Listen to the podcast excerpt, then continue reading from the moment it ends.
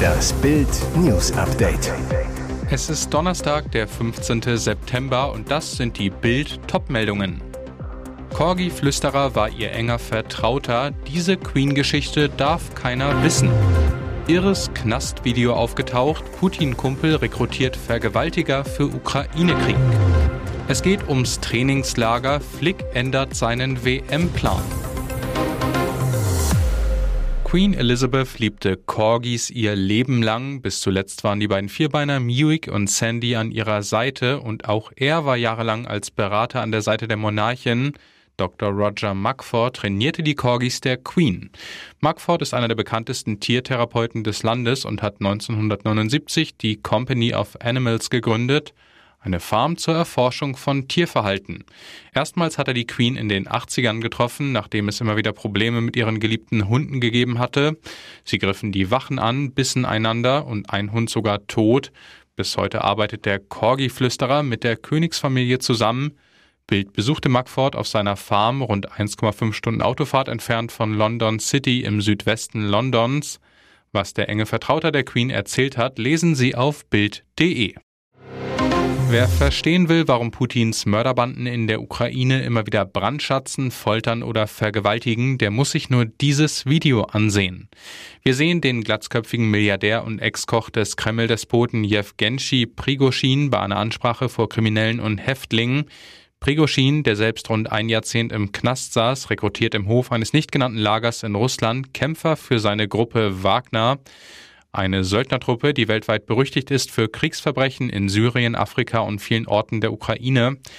Der glatzköpfige Putin-Vertraute beschönigt nicht, wie gefährlich der Job ist, doch er verspricht auch, in einem halben Jahr kehrt ihr nach Hause zurück mit einer Begnadigung und dann stellt der Söldnerführer eine Art Moralkodex für seine Mördertruppen auf. Die erste Sünde ist zu desertieren.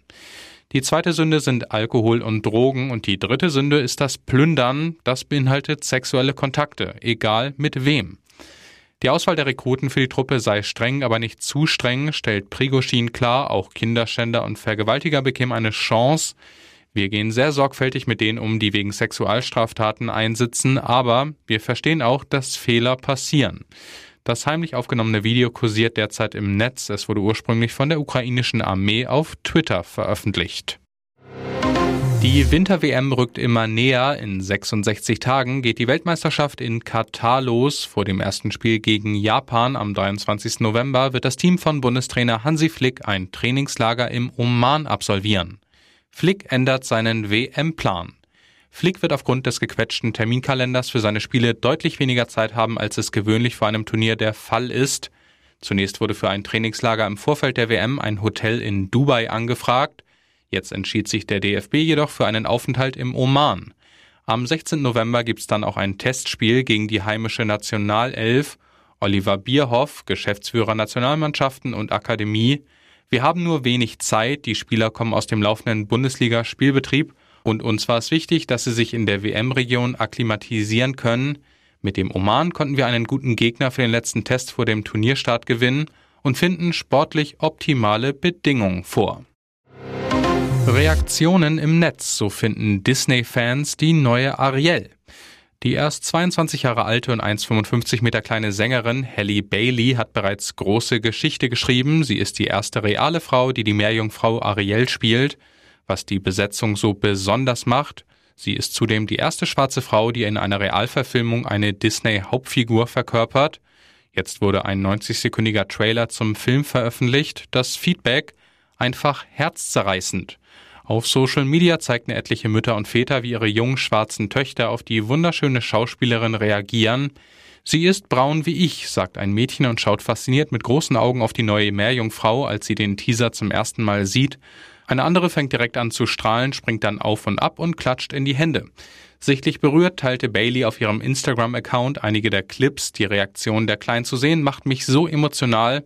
Danke für die unerschütterliche Unterstützung, schreibt Bailey. Wann der Film in die Kinos kommt, ein bisschen müssen sich die Fans noch gedulden, denn in Deutschland ist er erst ab dem 25. Mai 2023 zu sehen. Mit hohen Renditen lockte die Trade Capital mit Sitz in Sofia Kunden aus Deutschland in eine Anlageabzocke. Über 8,7 Millionen Euro haben 365 Anleger in zwei Jahren verloren. Dabei fielen sie auf den Werbetrick mit der bekannten Vox-Sendung Höhle der Löwen rein. In gefälschten Werbeanzeigen gaben die prominenten TV-Investoren eine angebliche Empfehlung für das Bitcoin-Investment ab, so der Staatsanwalt.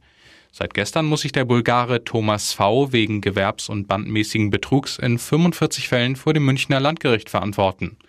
Der Angeklagte war vom 14. März 2019 bis 24. Oktober 2019 bei der Abzockfirma angestellt für 2000 Euro im Monat plus Provision. Er soll 14 Anleger um 834.242 Euro und 50 Cent betrogen haben. Und jetzt weitere wichtige Meldungen des Tages vom Bild Newsdesk. Deutschland drohen Blackouts im Winter. Das geht aus dem Abschlussbericht des Stresstests hervor, der Bild exklusiv vorliegt. In dem Papier heißt es, in allen drei betrachteten Szenarien zeigt sich die Versorgungssituation im kommenden Winterhalbjahr äußerst angespannt. In Europa kann im Strommarkt die Last nicht vollständig gedeckt werden. Noch dramatischer, in den beiden kritischeren Szenarien treten in einigen Stunden Lastunterdeckungen auch in Deutschland auf. Bei Lastunterdeckung kann die Nachfrage nicht gedeckt werden, es drohen Ausfälle. Dennoch wird als Schlussfolgerung nur sehr vorsichtig vorgeschlagen, dass die Verfügbarkeit der Kernkraftwerke ein weiterer Baustein zur Beherrschung kritischer Situationen sei. Vizekanzler und Wirtschaftsminister Robert Habeck hat daraus die politische Antwort abgeleitet, dass zwei Kraftwerke als Notreserve bis Mitte April 2023 einsatzbereit gehalten werden, aber nur zum Einsatz kommen, wenn Engpässe drohen.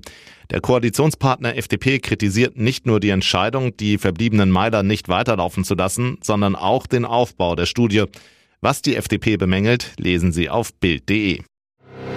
Horrorunfall auf dem Weg zur Berufsschule. Der Unfall Renault überschlug sich mehrfach, kam dann auf den Rädern auf einem Feld zum Stehen. Die fünf Insassen, alle zwischen 17 und 19 Jahren, wurden schwer verletzt. Horrorunfall in Thüringen. Gegen 9.40 Uhr ging der Notruf ein. Die Einsatzkräfte eilten zur Unfallstelle, die 200 Meter vor dem Ort Berlstedt liegt. Den Beamten bot sich ein düsteres Bild. Ein vollkommen zerstörtes Auto und mehrere schwer verletzte Jugendliche.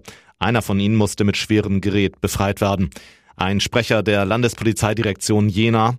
Er wurde in dem deformierten Auto eingeklemmt und musste freigeschnitten werden. Die Jugendlichen waren gerade mit dem Auto auf dem Weg in die Berufsschule. Vier saßen vorn, einer legte sich aus Platzmangel in den Kofferraum.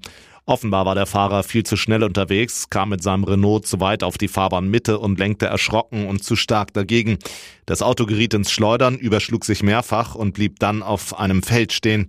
Alle Jugendlichen erlitten schwere, aber keine lebensbedrohlichen Verletzungen.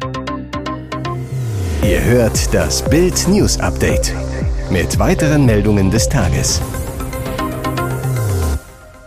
Sylter Restaurant in Flammen. Die Flammen schlagen meterhoch aus dem Gebäude und eine gewaltige Rauchwolke steigt auf. Auf Deutschlands Promi-Insel Nummer 1 ist am Donnerstagmorgen im Restaurant Badezeit in Westerland ein Feuer ausgebrochen. Die Feuerwehr in Westerland und Tinnum sind mit einem Großaufgebot seit den frühen Morgenstunden im Einsatz. Ein Nachbargebäude wurde von den Rettungskräften evakuiert. Wie viele Menschen ihre Wohnungen verlassen mussten, ist derzeit noch unklar. Das bekannte Restaurant Badezeit liegt direkt an der Seepromenade. Der Wind von der Nordsee drückt den Qualm über die Dünen hinweg nach Westerland. Wegen der starken Rauchentwicklung löste die Nina Warn-App Alarm aus.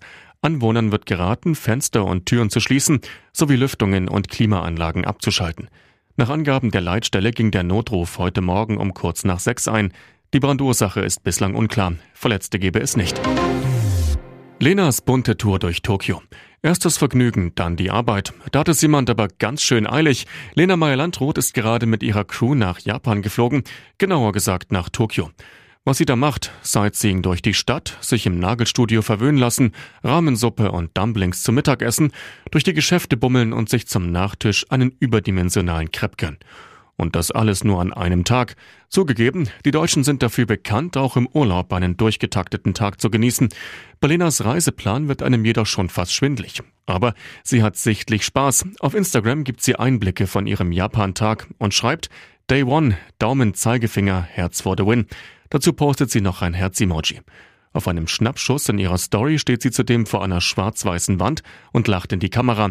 Ihr Kommentar, Happy Happy, Lena ist glücklich.